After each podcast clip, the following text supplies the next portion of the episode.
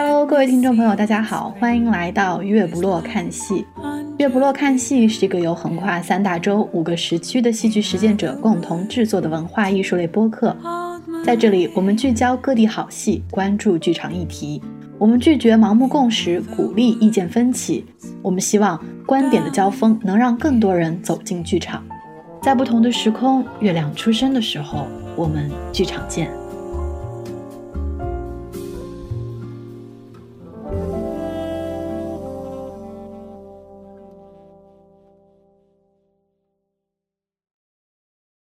收听新一期的月不落看戏，我是光圈，跟大家很久不见了啊！今天呢，我们要来聊一个前段时间我频繁在我朋友圈看到的一个话题——阿那亚戏剧节。大家呢多少都在网络上面听到了关于这个事情的在一些见闻吧，有好有坏，大家也都是对这个话题特别的好奇。嗯，那首先我们来欢迎一下我们今天邀请到的三位嘉宾吧，就是你们都参与了阿那亚戏剧节。哦，我还以为此处应该有掌声，然后一直在等马上掌声，马上，人工掌声。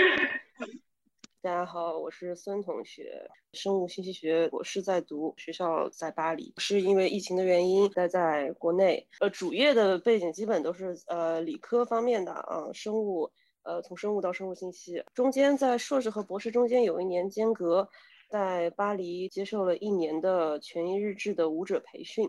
啊，在这之前和之后都是断续和稀松的上过一些舞蹈课，在巴黎的一些。就行为艺术的场所有做过，呃，以即兴为主的一些现代舞的表演。后来回国之后，也也参加过一些也是类似的活动。Hello，大家好，我是佳璐。嗯，我其实也是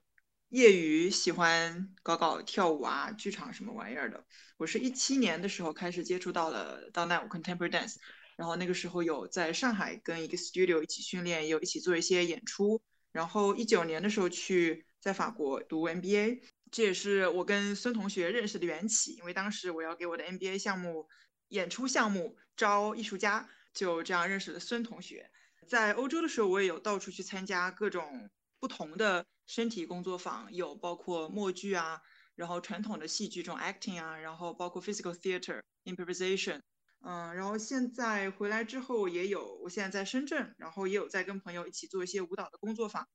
Hello，大家好，呃，我是一名演出行业从业者，本次在安那亚也是成为这边的志愿者。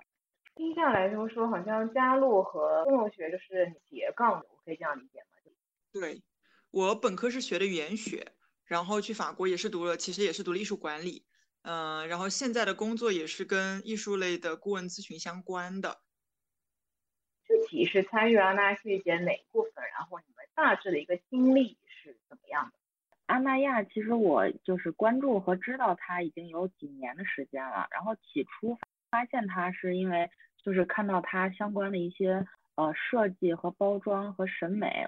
看到他发这个戏剧节的这个志愿者招募，然后我也就投了，经过了他们电话面试啊，就是视频面试啊，呃，就是来到这边做志愿者。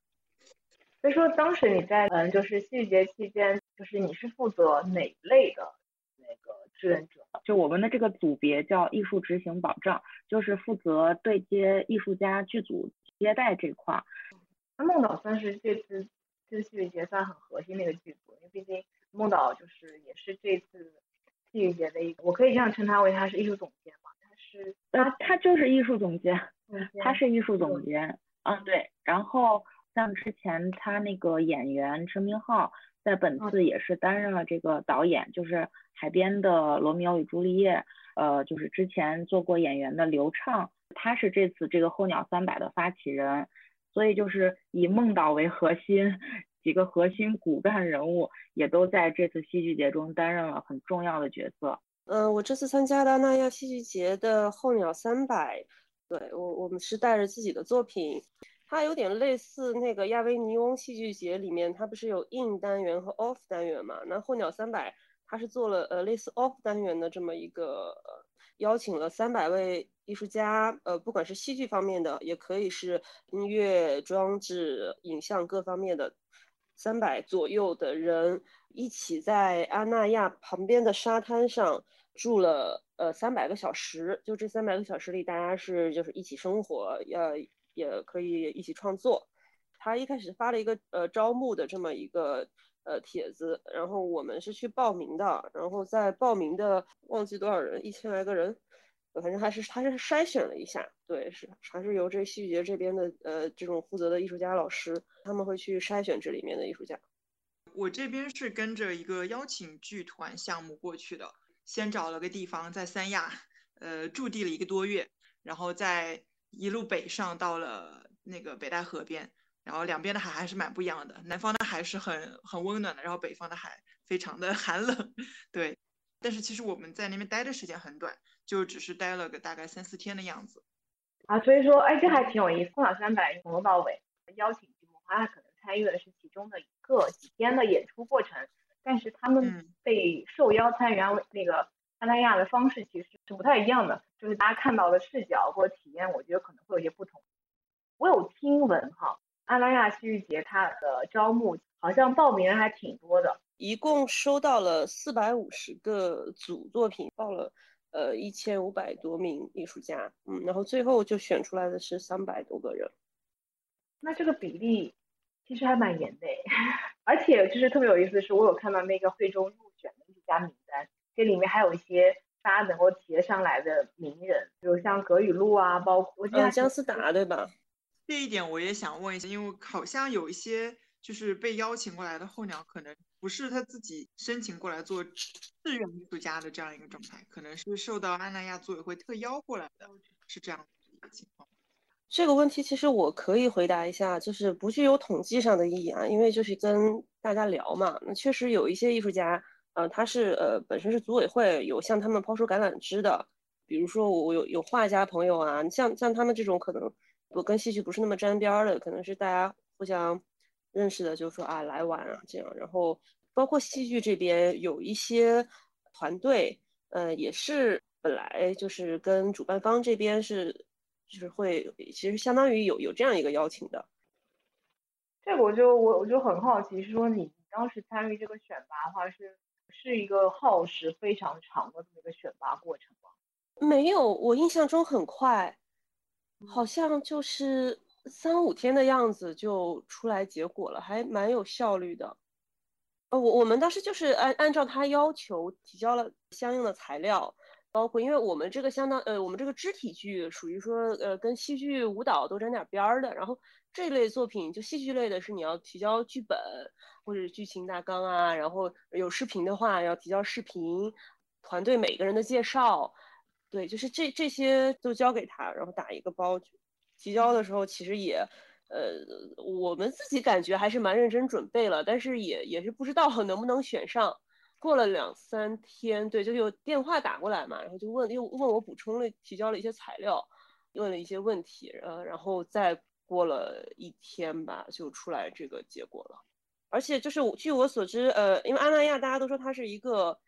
就是商业性的这样一个小区嘛，但是其实它戏剧节这块，它是确实是完全交给呃艺术家团队，就是孟京辉老师这边去负责的，也是是由艺术家来审这些材料和选拔的。准备节目时候，就是我有去看了那个孙同学，就你们去阿那亚的作品嘛，就自己这些作品哈。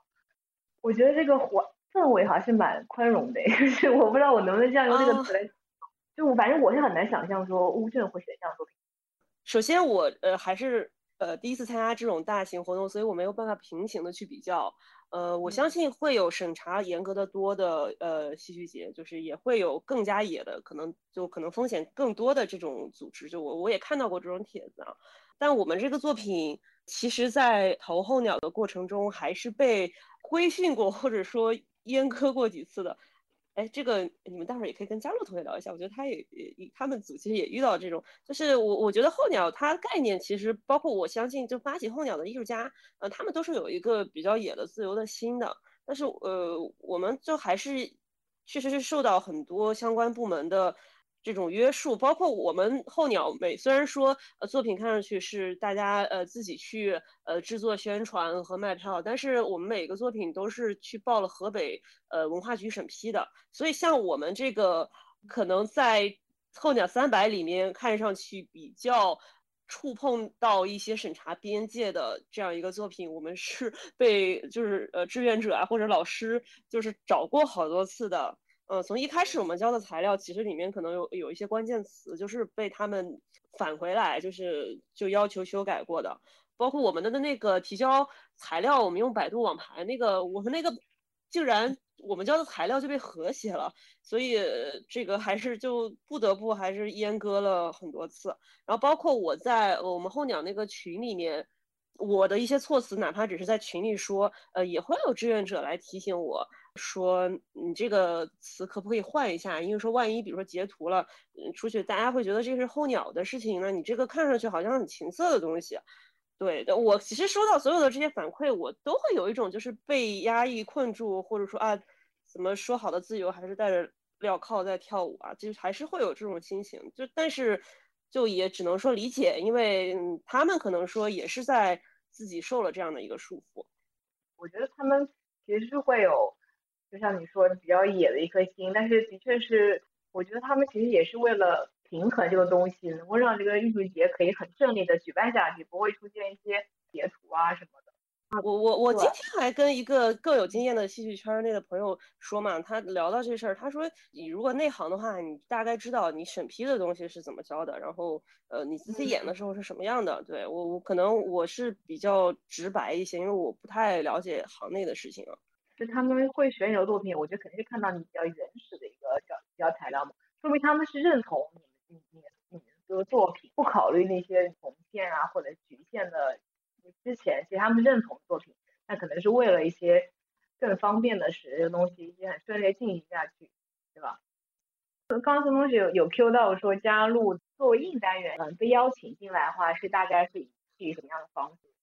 遭受的前置和阉割的话，其实多多少少都会有一些。我觉得，其实我们的导演和副导演应该给我们承担了很多的压力，就进行了很多的沟通。所以等到我们这边知道的信息的话，已经可能已经是过滤掉的一番的了。但是到最后就是。在最后关头，还是遇到了一些问题。其实这个东西跟任何的意识形态都没有任何的关系，就只是我们需要在海里放一个装置，然后那边的海洋局就说你不，你们不能在海里放装置，因为这个会污染海洋。但是那个东西对我们来说很重要，因为那个是事关一个全剧的高潮性的东西，所以当时也是努力的和海洋局的人去尝试着沟通吧。但是。他们还是就一口咬定说这个会污染海洋，OK？那我们就把它放在了沙滩上，选取了另一种方式去处理。就但是肯定这个东西，因为是还是会对整个作品最终的一个视觉效果冲击啊，它的一个给你现场的一种能量感会有一个很大的差异嘛。所以其实从艺术创作的角度来说，还是挺大的一个牺牲。嗯，我们绝对不是唯一一个想要在海里放置装置的剧团。然后其次，我们的装置也只是一些铁棍子、铁架子，所以我们就觉得这个事情很匪夷所思嘛。我是想说，就是在这边做任何的创作，都多多少少会有一些人拿着各种各样的 理由出来说这个不行，那个不行。那我觉得作为艺术家，你们做的就是要学会灵活。这个这个点有有没有想要回应？嗯，没有。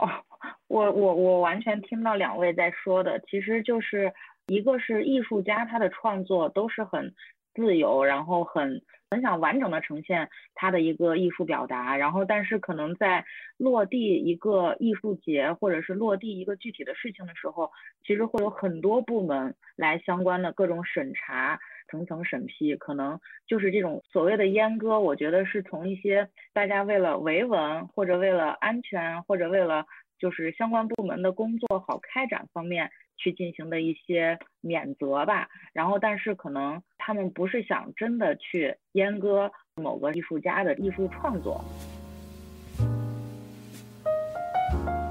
给我感觉是阿那亚是已经是就挺野生的这么一个呃艺术节。通过我在网上看到一些图片和呈现上来看，他会他会给我这样的感觉。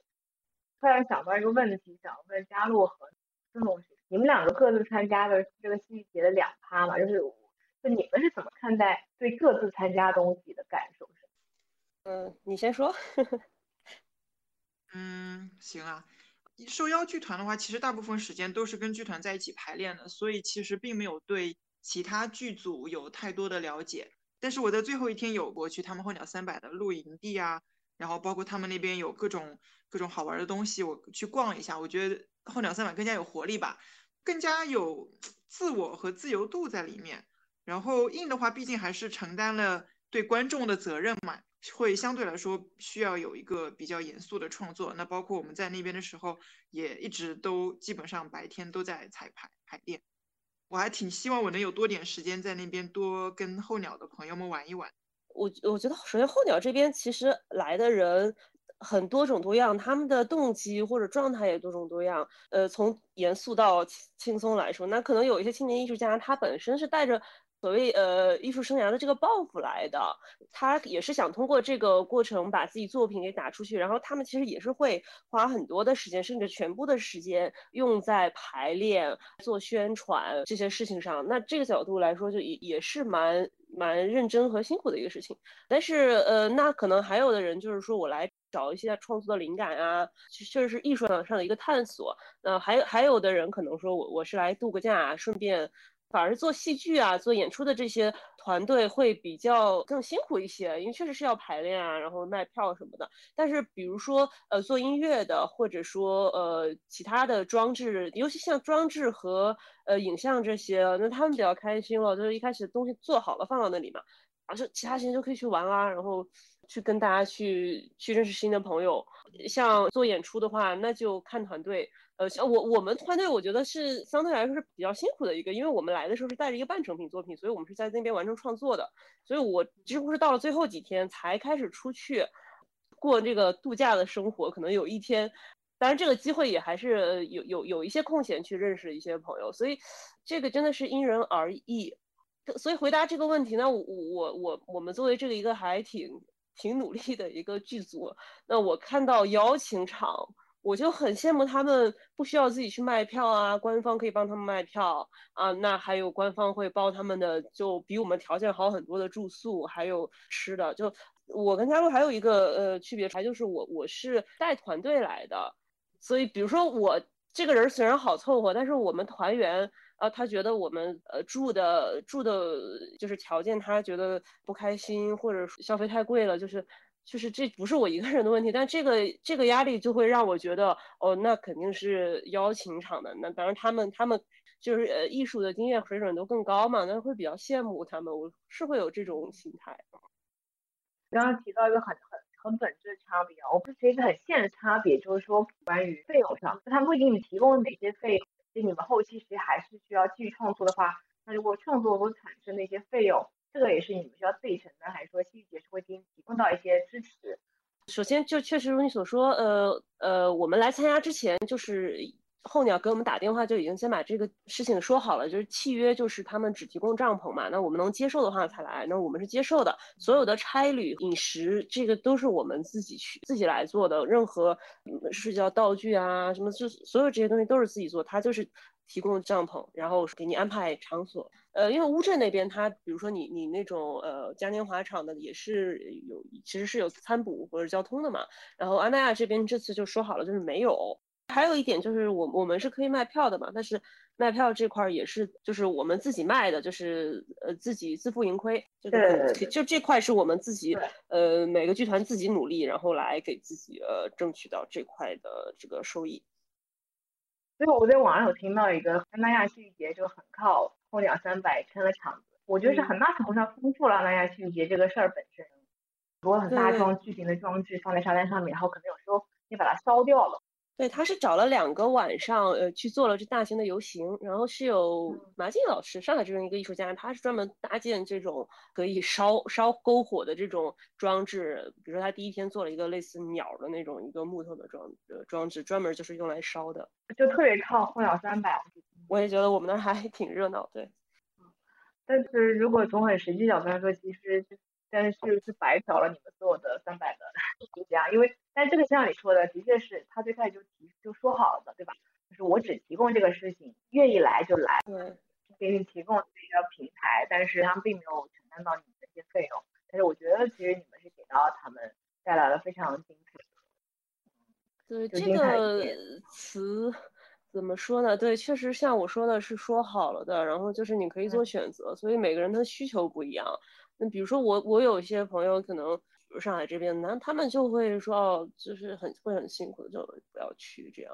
但是我我我们团队还是选择去，呃，觉得因为我们这个作品刚好是说在创作期跟这个档期是比较合的。第二就是说，确实也是一个大型的活动。嗯，那我也从批评的角度来说的话，我个人觉得，其实说付出的一些呃努力，呃，确实是也是制作一个节目，呃，应该 要付出的。但是我可能会更期待，就是说有更多的呃宣传或者呃售票方面的呃支持。比如说我们这个，我们剧团是没有那种呃学生啊或者这种就。我们内部是没有可嫖的劳动力的，所以我们就是基本上排完这个剧，大家就是嗯，能量啊，包括情绪能量用完了，然后没有很多力气再去说去到街上去卖票了。嗯，对，虽然这个也是呃之前主办方跟我们说的，说你们要像那个呃亚维尼农戏剧节一样啊，去去游街。然后呃，对，本身我就觉得这个形式个人来说它不吸引我，其次我们团队也没有这个精力。呃，其实我会觉得如果说。就是如果说有一个链接让大家一点就可以直接进去买那个票的话，就是我我我会觉得更可能会对对我们这个演出来说就更更有利一些。就我想问那个嘉木说，那你参加邀请节目的话，你们是一个组委会会负担的费用是，嗯是会是哪一部分？嗯，邀请剧目的话，他们会给到一笔费用，但是说实话并不高，因为我们团队里差不多有七八个演员这样子，所以然后大家要从天南北飞过去。酒店住宿各种开销也是不低的，但是他们可能相当于是一开始就给了一个 package 这样子，去掉各种成本啊、运输啊，还有一些服化道的一些采购啊，然后最后能够留下来的才是我们大家内部平摊的艺术家费用嘛。但是我觉得来做这个项目的大家很多也没有说指望着冲这个赚钱，所以说他们也除了给你说的一个打包价之外，没有负担你们的住宿嘛？食宿都有。哦。真的已经比后两三百好，会好可以理解我们的羡慕的心情。然后其实你刚刚讲到那个乌镇嘉年华嘛，因为我之前也参加过，然后他们那边当时是会给我们提供住宿，一些简单的服化道的费用也能够 cover，但是也没有更多了。对，这个其实看看心态吧。比如说，那他给我讲的时候，就是说，呃，我们这边只提供帐篷，我说 OK。然后我这边剧团去招人的时候，我也给大家讲了。就大家也说 OK，但其实呃后来来到这边，是不是每一个人他最后始终是觉得 OK？现在说到这个经济问题，其实呃我们的收益是跟期待是还差的蛮大的。可能讲一个更有画面感的，阿那亚这边是一个中产阶级的消费水平嘛，但是我这边这种呃自由艺术家收入不是这个中产阶级的这种消费水平。啊，而且他们未来这个戏剧节，可能有一些人他是这一个月可能有一些时间就不工作。同样是这种状态，有的人会就会觉得我就是 OK，但有的人就会觉得我好苦啊。我我来之前还有朋友就是跟我开玩笑嘛，他说哦，我不是我不是候鸟三百，他说你们有钱人才去。孙同学一直在强调心态的重要性，我觉得这固然是一个方面，但是我个人会更加说跳出来，你去看看整个的游戏规则是不是足够合理。我并不觉得。艺术应该被白嫖，而且我觉得你不管是多是少，你应该要给艺术家相应的尊重以及酬劳。但确实有些人他是抱着想要说得到更多的曝光啊，或者是以此作为一个社交的一个需求来了候鸟三百。就我个人还是会觉得这样做很不厚道，因为它本身就是一个大型的地产营销活动，然后他把艺术家薅过来，然后尤其是这么多年轻的有才华、有活力、有激情的艺术家在这边给他制造了这么多可供宣传的话题热点。然后那些艺术家全都是自己搭的钱，大部分都是自己搭的钱来做这个事情的。我会觉得这不是事情应该有的样子。关于规则的事情，我我自己身边有跟别人聊事情，说其实这个事情并不只只存在于阿那亚。我不知道该不该不该说是国内的一个很明显的现象，那就给你平台就是很好的一个机会了吧？因为的确机会比较少嘛，大家。如果你在国外做艺术的话，你会感觉到很明显的差距，它多多少少基本的一个费用吧。就是就需要一些，就大家觉得很俗的东西去支撑你，对吧？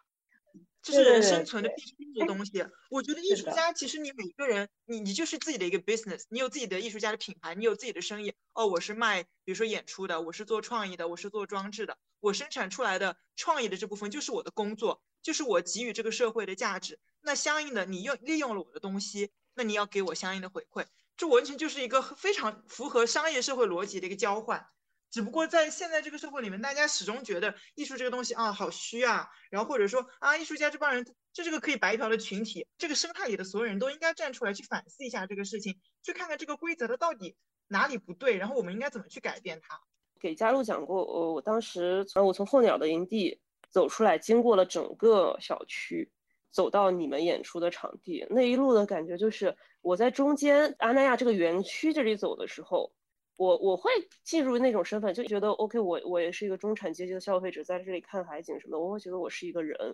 嗯，但是我在从营地走出来和走到你们的那个演出场地的那个时候，我整个人的心态就是疲惫，或者说我是一个搬砖的。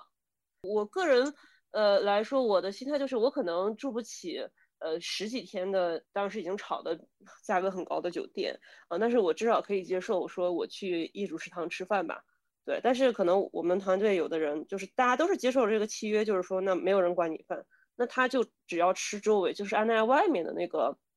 有工人食堂，工人超市，十块钱一份的盒饭，我当时真的是吃到了。我第一天我跟他一起找到了这个地方去吃的，就是哇，真的好实惠啊，十块钱，我上海我就吃不到这么便宜的东西，还有荤有素。而且你在安那亚食堂连一个菜都不一定吃得到。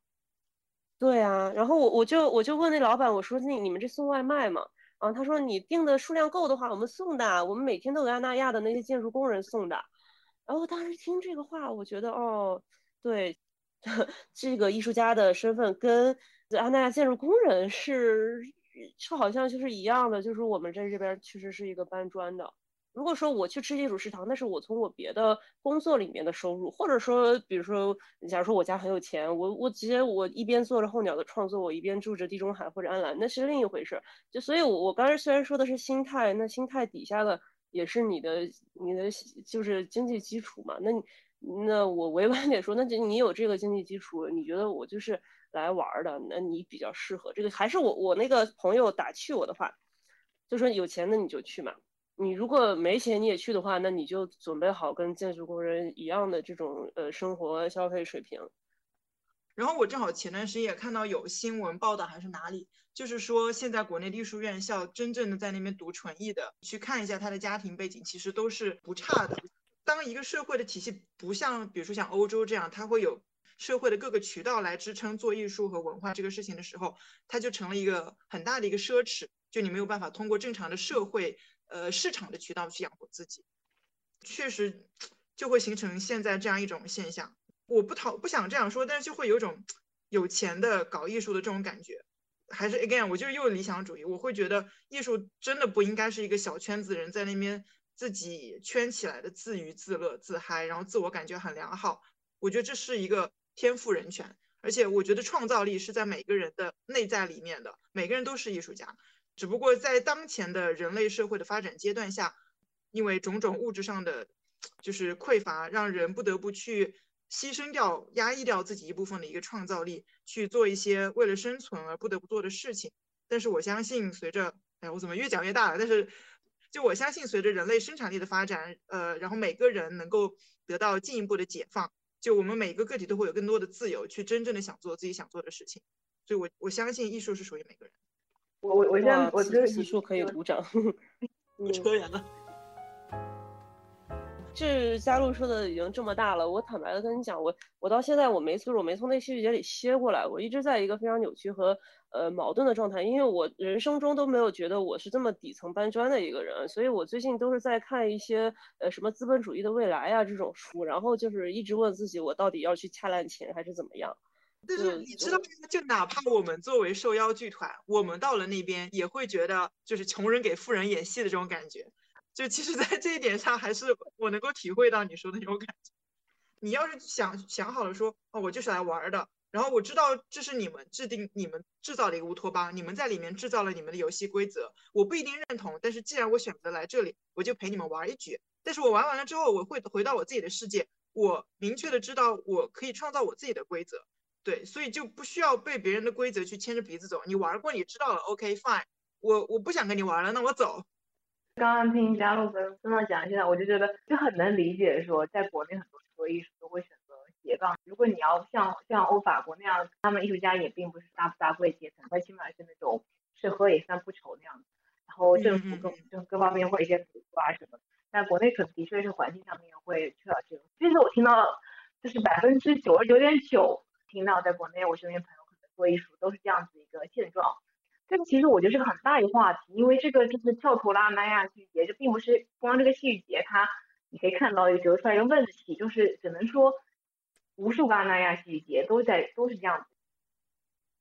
然后我在网上看到一张特别有意思的照片，有游客在拍照片，然后旁边走过去了两个穿着泳衣的，可能刚从海滩上面回来的业主嘛，这个反差，就是我感觉好像别的艺术节不会有这样子的事情的，阿那亚戏剧节。特别有意思的一点，我觉得很不同于别的细节是，它是一个在一个房地产的项目下面做出来的。它里面碰到一些矛盾呢，就是有像你提到的艺术家和业主系列矛盾。我在网上是还看到有一些网上传，就有一有业主就不能理解你们在海边做的一些东西，然后他他觉得他自己买这个房子是过来度假的嘛，就没有人愿意说半夜是被这种音乐吵醒的事情。而现在艺术家又觉得有点像是过来给他们演一出戏的。对吧？我们是过来给他们房产增值的，就是这样子。我也是有看到网上这有刚才你提到的这种情况，然后我觉得，因为肯定是有这种就是游客打扰到了业主这个情况，因为阿那亚它其实是一个小区，应该首先是服务它的业主的。像网上有一些人提到说，他们的一些区别对待可能会让大家觉得有这样的一个落差感。可能是因为大家提前没有做好这个心理准备，就是它首先是一个小区，确实是有呃业主反映说会打扰到，就也有很多业主他们很开心，而且我们的那个观众中也有很多是业主购票，这两方面的呼声都是有的。我特别同意刚才丸子说的，这个的确是在一个社区里面，就为了更好的丰富业主精神世界。是为了那个吸引一些呃北京那些中产阶级，可能就是这边给他们提供一块净土，然后一种就很非常乌托邦的这种生活方式，是围绕这个核心理念，围绕着业主是他们的利益去展开的。在安那亚，就是业主确实是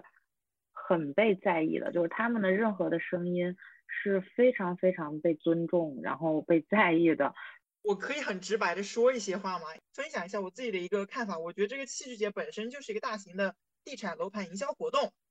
就我觉得，如果你是真的抱着一颗为了艺术、为了分享、为了艺术的民主化去做一个事情的话，然后包括你选择的那个地点，嗯，你对待艺术家的方式，包括你整个的 artist direction，都会有一个不一样的格局和视角。确实，像你说，呃，这个安那亚整个搞的所有文化活动都可以作为是这个楼盘的营销的一个活动，呃，但是其实你说国内楼盘营销，呃，它可以搞各种各样的这种宣传，请人来唱歌跳舞或者怎么样，但是能真的做到这个样的，就是你跟其他的这种。房地产商来说，那阿那亚他确实是在做一个戏剧节，而且他确实是给呃年轻的艺术家提供了一些机会的。就比如说，相对来说，他确实是真的是在请艺术家团队来做这个事情的。再就是，我你觉得这个阿那亚戏剧节能给他能让他多卖出去多少套房？从一个商人的角度来说，我们的这个参与，那给他们的回报率是多少也不好说。我操，我觉得我这样说真的会被艺术家朋友们砸。呃，但是其实。就我觉得这这可能涉及到一个人的底层的底层的世界观，就是你如果觉得说这个整个人生它就是一个戏，或者说，呃，你你还要一个房地产商做到什么样呢？就大家都知道他就是一个房地产商，嗯，对，来来来来，battle battle，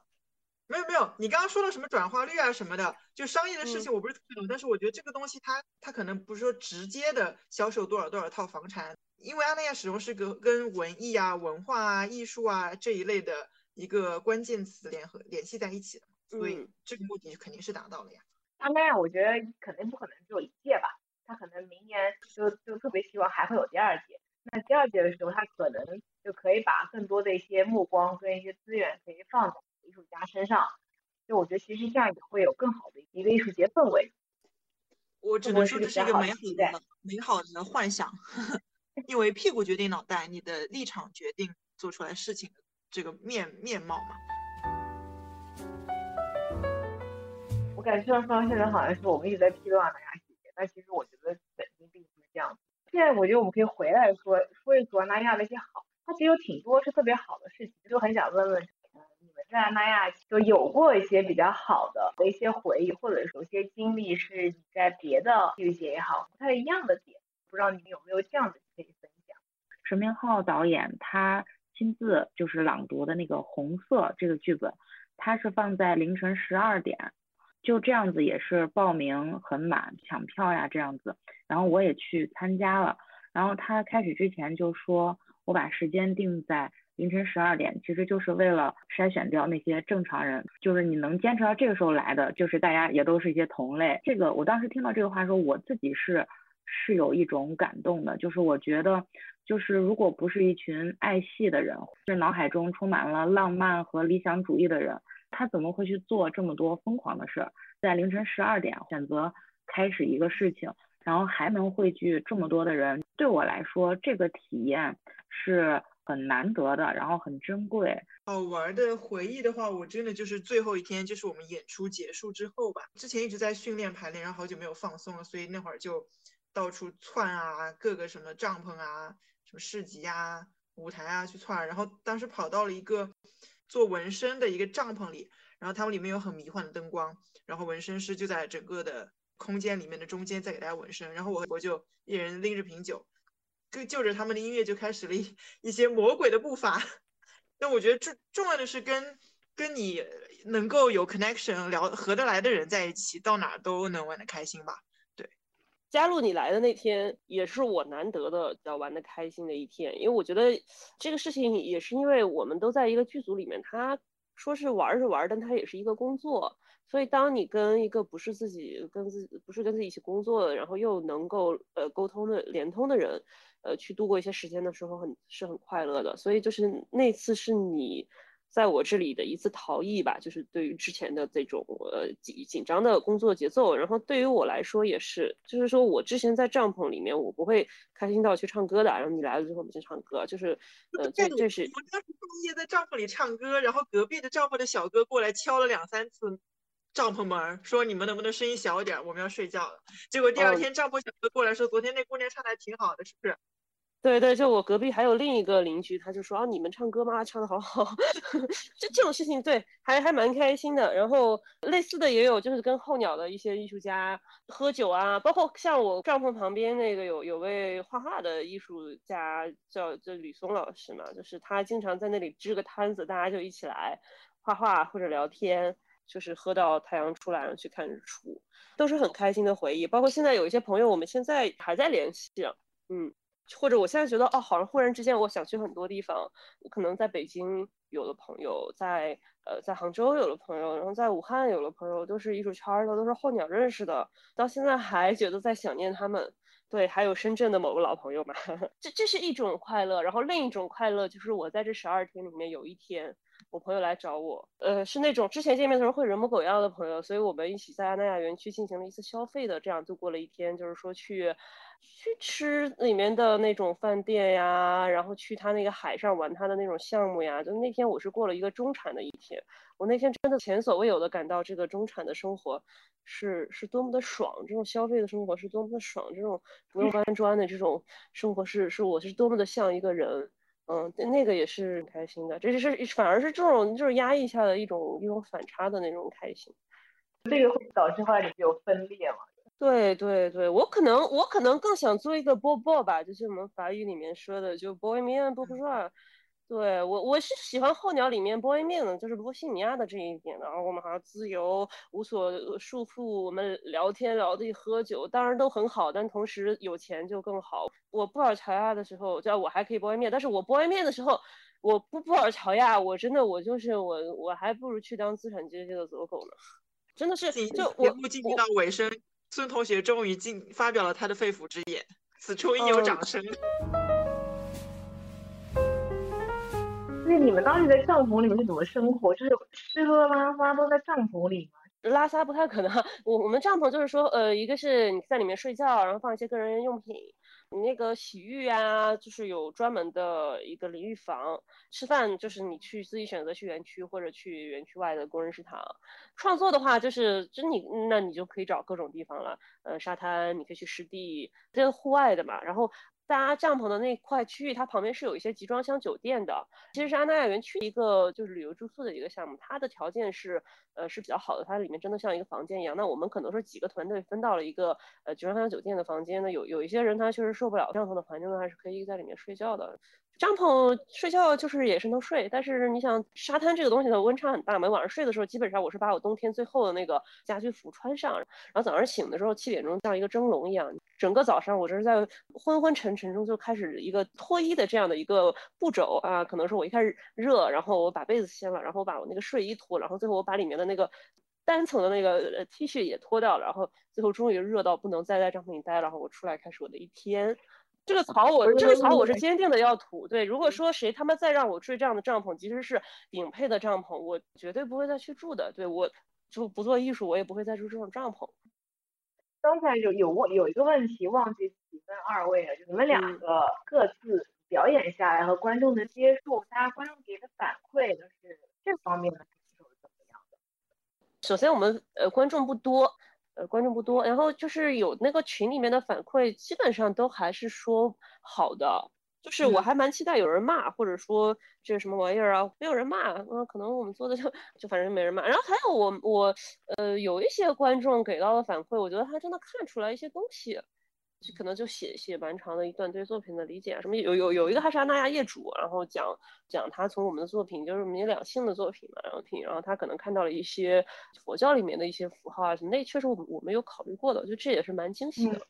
嗯，我们的演出是进行了两天，我觉得两天的观众给我感觉还蛮不一样吧。第一天的话，好像互动和反响没有特别热烈。然后我就好像在最后看到稀稀拉拉的，反正退了好多人，嗯，但是第二天的话，可能也是因为是最后一场了，然后观众大家都非常非常的投入，然后基本就大家都做到最后，而且跟我们有很好的互动，包括最后结束之后，很多人过来问各种问题啊，然后包括去坑里面跟我们的坑合影啊。就不得不说，去看戏的观众素质还是比较高的。我参与的演出项目多多少少都是偏实验的那种，就是能够去那边看的人，他本身应该也也都是，但多少对这个是有一定的预期的吧，所以就还比较表现的都很得体和尊重。但其实我会希望说能跟观众有更多的交流，但是因为现场没有设置这样一个环节，所以我也不太清楚。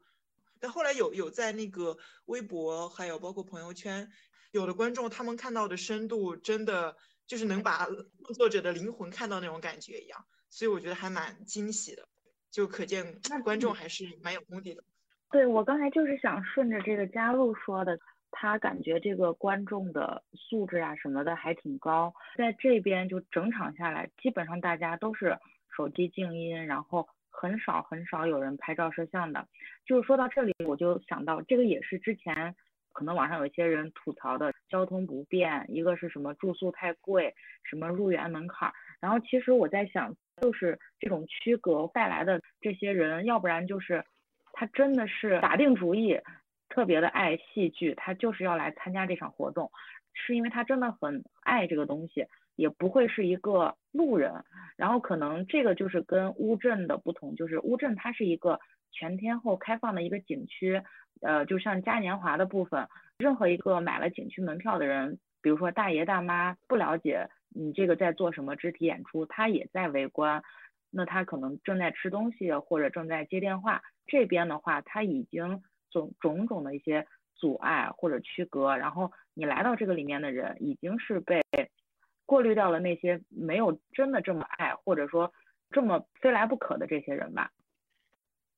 哎，我正好想补充一下，就是刚刚讲的观演关系，其实我也会说，希望我们的戏剧节、艺术节能够更加的贴近大众吧。因为我们之前参加的时候就是乌镇嘉年华，然后当时演出场地是在昭明书院的一块那种露天场合，然后就是晚上连演三场，就经常有大爷大妈带着小孩过去，我就觉得这个观演关系其实非常的可爱。固然它对于演员来说会有一定的挑战，因为你旁边就一直有叽叽喳喳的在说话，但是我会觉得这才是艺术该有的样子，它就是应该这样存在的，它就是应该给大家都能够接触到、看到，然后会给不同的人带来不同的影响，嗯，而不是把它圈养起来。对，所以我希望能够有更多的艺术节吧。总的来说，各种艺术活动都能够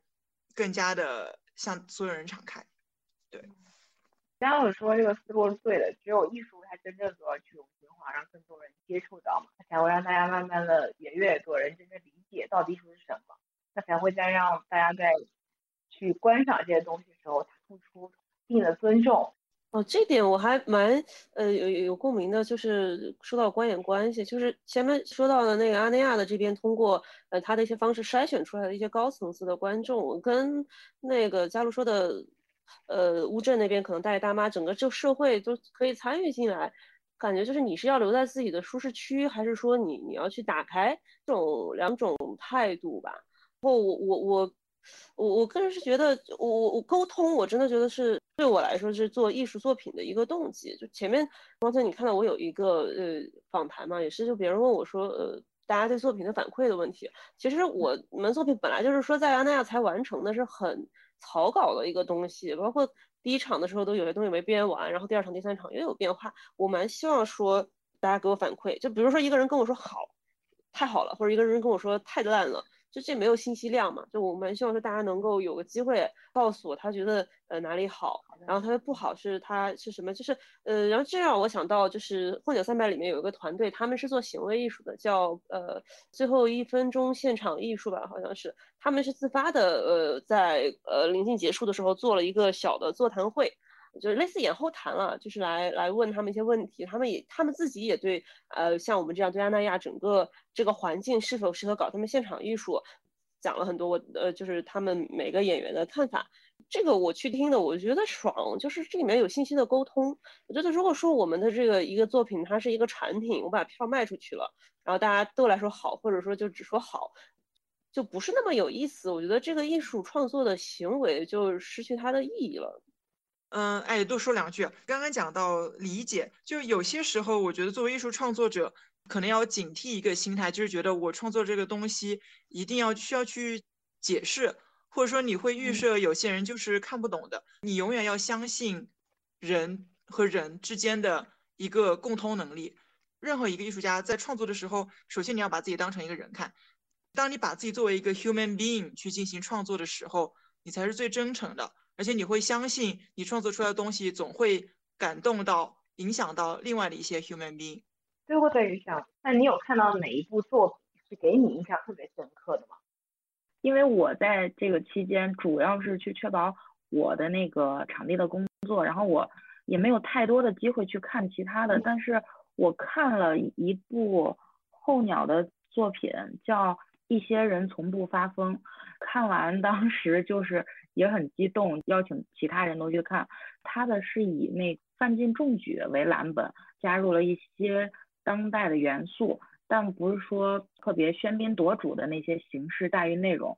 它里面的音乐也很好听，而且非常的恰到好处。我当时还问他，这些音乐都是 有版权的吗？他说，对他们真的是花了挺多钱去请到来专门为这个做的一些原创音乐。然后，所以我觉得啊，对他还有一天，因为他是在大下午演出，就在露天。然后有一个演员他中暑了，在演出期间中暑晕倒了，在戏里。但是这个戏他没有停下来。然后当时的观众可能，可能有一部分观众意识到这个是演出事故了，就是演员晕倒了。但是有的人可能他以为这是戏的一部分。然后他们演员就在戏中就把他给抬了下去。后来在谢幕的时候，就是演员包括导演他们在谢幕的时候都流泪了。其实是能体会到那种真的挺不容易的这种心情吧。为了把一个作品给完整呈现，戏比天大那句话就是就是晕倒了都都不会让这个演出终止。最后想，我在想再问那个佳璐孙同学一个问题。的希望是出现什么样的平台？对你们而言是期待的，这时候可以发挥你们想象力。我觉得一个是相对来说可能给年轻人的一个展示机会平台还是没有那么的多。就是对年轻人的鼓励机制、培养的机制肯定还没有那么的成熟，然后可能很多大把的优秀的资源平台还把持在了一些老人的手里，嗯，所以很多时候年轻人就不得不某种程度上依附于这个框架，嗯，就还不够的去中心化吧。对，我觉得这可能也是就是我们社会发展的一个趋势，让每个人都能有机会去发发出自己的声音。那我就这次经历来说的话，我可能除了刚才说的，希望呃基础的生存条件呃不要给创作造成太多的能量消耗之外，呃作为一个青年艺术家，我希望可以得到更多的呃一些指导，比如说给我们开一些类似工作坊的。当然，可能我我不知道业内的人会不会需要。我是我这次来也是抱着学习的态度，我我挺想上课的。可以想分享，就是你作为一个可能从业者，你会期待给咱们戏剧未来的一个这种平台，你会觉得好的平台应该是怎么？更自由，然后更丰富、更包容、更多元。刚才两位艺术家也提到，对青年艺术家多一些扶持，甚至是指导。在戏剧节好像还没有，但是就是咱们国内有那个 First 的青年影展。他们会有那种著名的导演去指导你，是这样子的一个成共同成长过程。可能戏剧节如果未来也有这种帮带的这种，然后可能会有些青年的艺术家会有更大的一个提升空间。就我个人也是觉得它可以更好玩、更丰富一点，然后更多元这样。我听到蛮多艺术家就是有发表过这样话，他真他们真非常真诚的。很期待从观众那边得到真正有价值、有信息的一个反馈，这其实是可以正向影响到艺术家自己的作品的。这个艺术家他其实并不是也是特别想作为一个非常就是这种俯视的角度，所以他们其实也很期待观众对他们作品的反馈。艺术家有这样期待，我觉得作为一个艺术节，他其实也应该有这样期待，就是他应该期待说他这个产品的用户吧，包括艺术家，包括所有的游客来参来来参与过这艺术那个戏剧节之后。他们给到的反馈，我觉得艺术就是艺术节也应该去倾听。咱们今天这期节目就这样，然后再次感谢三位嘉宾的参与，拜拜，拜拜。